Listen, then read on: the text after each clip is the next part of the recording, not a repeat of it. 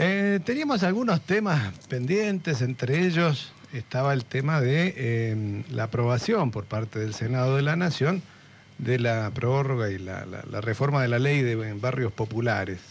¿Qué consistía esto? Nosotros tenemos nada más que los titulares, teníamos que era una, iniciativa que quería garantizar la, urbanización de barrios populares en el país.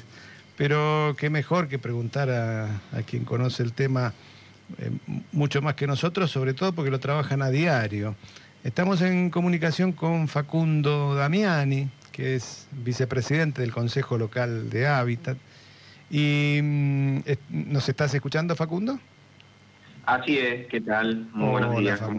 Un gusto. Te saludamos Daniel Guerín y quien te habla Juan Resinato acá en Nacional Bahía Blanca. Bueno, la pregunta era esa, ¿no? Es decir, ¿qué es lo que se ha aprobado en el Senado de la Nación vinculado con los barrios populares? Si nos podés contar a nosotros y a la audiencia en qué consiste. Sí, cómo no. En primer lugar, lo que se aprobó, como usted bien decía, es la reformulación de, esta ley RENAVAP, que lleva su nombre en función de la creación del Registro Nacional de Barrios Populares, que es la sigla RENAVAP, que se crea en el año 2017 a partir de una puja de organizaciones vinculadas a la producción del hábitat para urbanizar aquellos sectores que a lo largo de los años no habían sido urbanizados y tratar de poner blanco sobre negro que debe ser una prioridad.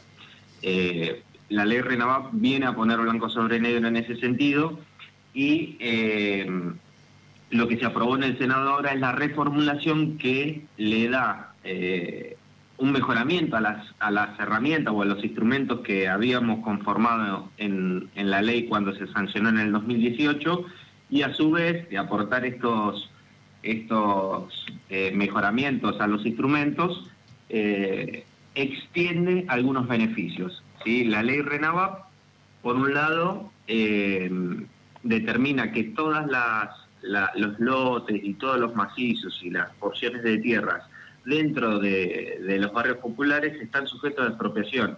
Y esto es un punto muy interesante porque esto nace desde dos sectores.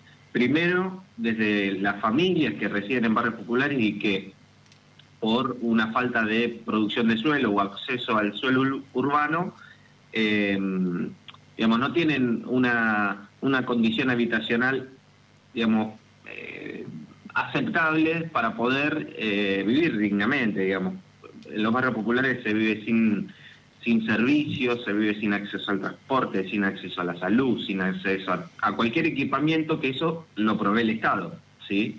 Y por otro lado, también eh, por una característica de acceso, que es usualmente eh, el acceso irregular a esos lotes, también hay una pata fundamental que tenía que ser beneficiada, que es, el, en el caso de que sea privada, quién es el dueño de esa tierra.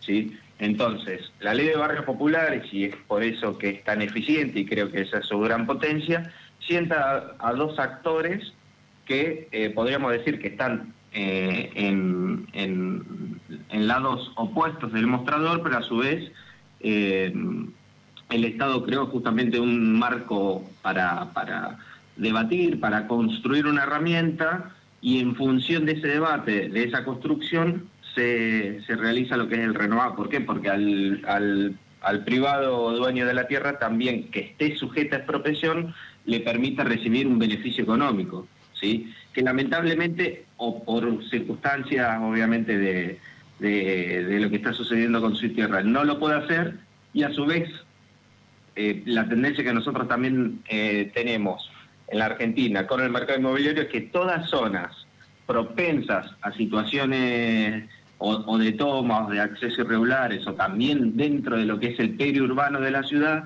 lamentablemente no tienen un, una, una, posibilidad de venderse.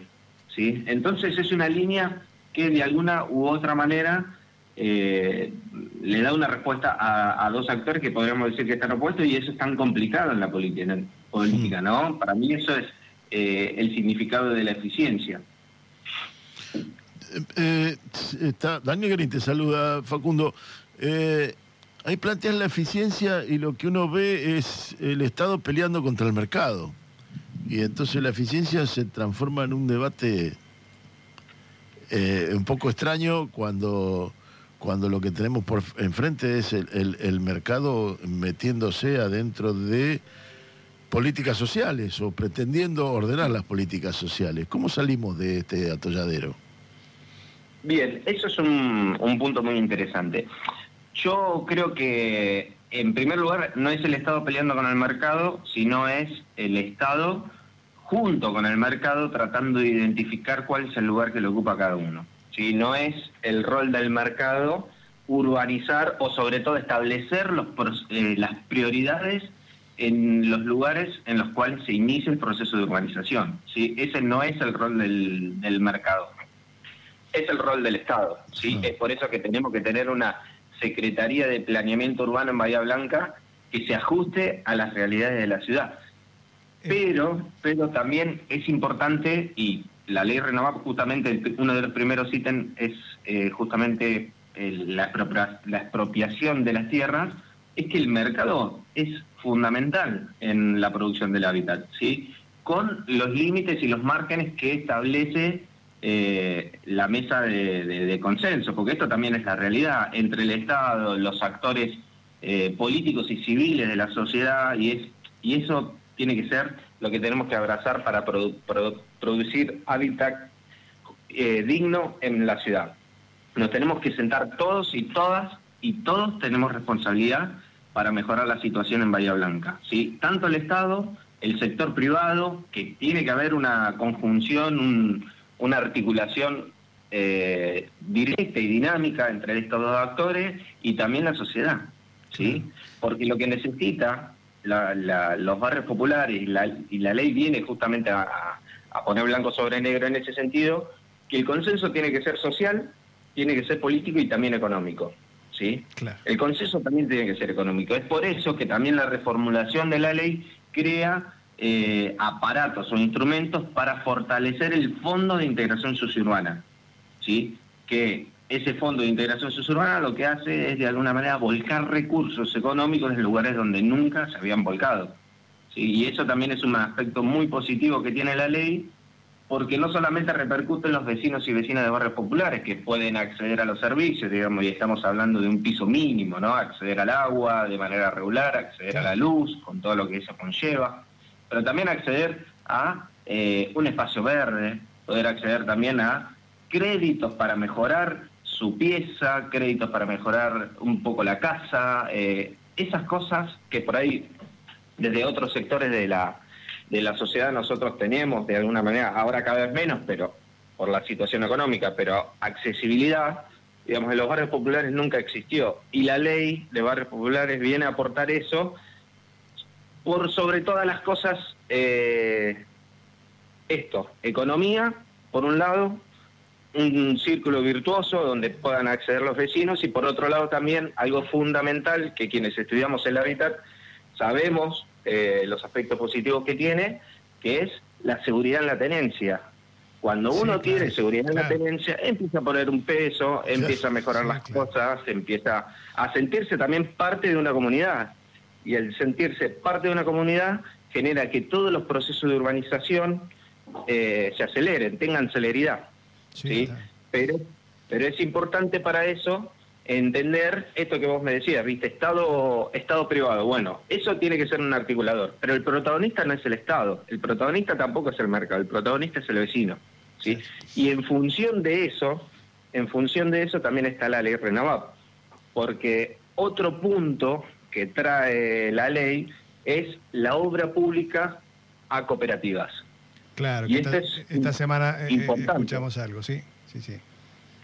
Bien, exactamente. Bueno, hace poquito eh, se está viste, comunicando también para con, para con los vecinos obra pública en manos de cooperativas de integración sociourbana. Y eso es un papier fundamental porque tiene una lógica que es, digamos, hasta te diría casi del sentido común, ¿no? ¿Quiénes van a ser eh, los mejores obreros para desarrollar la obra pública que los propios vecinos, siempre y cuando estén capacitados? Y ahí es cuando también el RENAVAP se fortalece, porque el RENAVAP lo que eh, también arroja hacia el Estado es la actividad económica que mayor presencia tiene en el barrio. Y la actividad económica que mayor presencia tiene en el barrio es, el rubro de la construcción. Entonces, por un lado, puede eh, determinar una, un monto eh, X hacia mejoramientos habitacionales, sobre todo en materiales, porque la mano de obra ya está en el barrio, y por otro lado, eh, a través de la conformación de cooperativas del mismo barrio, poder bajar obras, eh, obviamente con todas las, verificaciones técnicas que el Estado y también obviamente un, marco eh, especialista, ya sea de arquitectos o ingenieros que acompañan, determinan. ¿sí? Así que en ese sentido cuesta un montón porque la obra pública para cooperativas es muy engorrosa, tiene un desarrollo administrativo muy complejo. Sí, te iba a decir. Digamos, no es un, rubro que esté acostumbrado a participar de la obra pública. Lo que sí vemos es que arroja muy buenos resultados. Por un lado, mayor transparencia, que es lo que pide la gente. Por otro lado, eh, mayor eficiencia en obra, porque son los propios vecinos los que le hacen las obras a su propio vecino. Entonces, ahí hay algo que, mejora ¿sí? la, el objetivo del laburo. La calidad y por otro lado, Claro, sí, tal cual. Eh, eso es un, punto que, que, de Renavap se, se, planificó y está dando muchos resultados. Eh, Facundo, es eh, por demás interesante lo que, lo, que estamos escuchando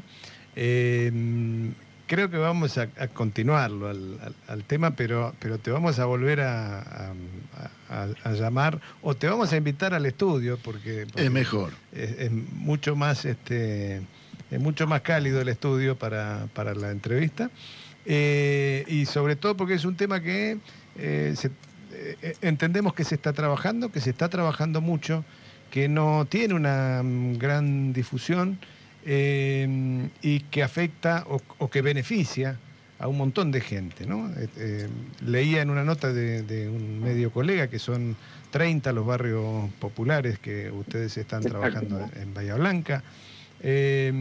Así que la, temática está, está dentro de las pendientes y solo aparece en formato de ruido cuando hay alguna toma que se resuelve de mala manera. Eh, en un país que tiene este, una extensión y una geografía por demás generosa. Suena eh, difícil, suena raro lo que hemos hecho. Y ustedes están trabajando al tema, así que nos gustaría profundizarlo y volveremos a, llamarte. Previo a agradecerte este rato de sábado que, que, pudimos compartir. ¿sí? Así que... No, por favor. No, no, por favor, eh, desde ya, ante la disposición. Eh, seguramente el estudio tiene una calidad notable, eh, así que sí, sí, desde ya me haré ahí presente. Déjame decirte también a modo de, contextualización, esto que vos decías, ¿no? De, cuál es la problemática. Efectivamente, no es eh, la cantidad de tierra, sino es el acceso a la tierra en la Argentina. Un número para que tengamos en cuenta es que por ahí a, a veces pecamos de mirar eh, algunas cosas que pasan en el continente europeo y no otras. ¿sí? Y pongo el ejemplo claro de Alemania. Alemania tiene 300.000 kilómetros cuadrados. Argentina tiene 3 millones, es decir, 10 veces más. Alemania tiene 80 millones de habitantes, es decir, dos veces más que la Argentina. ¿Sí? Y tiene un déficit habitacional del 4%, es decir, dos veces más de gente y 10 veces menos de tierra. Nosotros tenemos la mitad de gente y 10 veces más de tierra y tenemos un déficit habitacional del 52%. Ese es un diagnóstico claro de que la respuesta no está en la cantidad de tierra, sino en los mecanismos de acceso al suelo. Y tenemos que ir por ese camino y la ley Renavap va por ahí. Fantástico, Facundo. Te agradecemos muchísimo y queda la invitación abierta, ya la coordinaremos para que nos visites. Sí, sí, sí. Muchas gracias por tus minutos de este sábado al mediodía. Un abrazo. No, por favor, gracias a usted y buen fin de semana.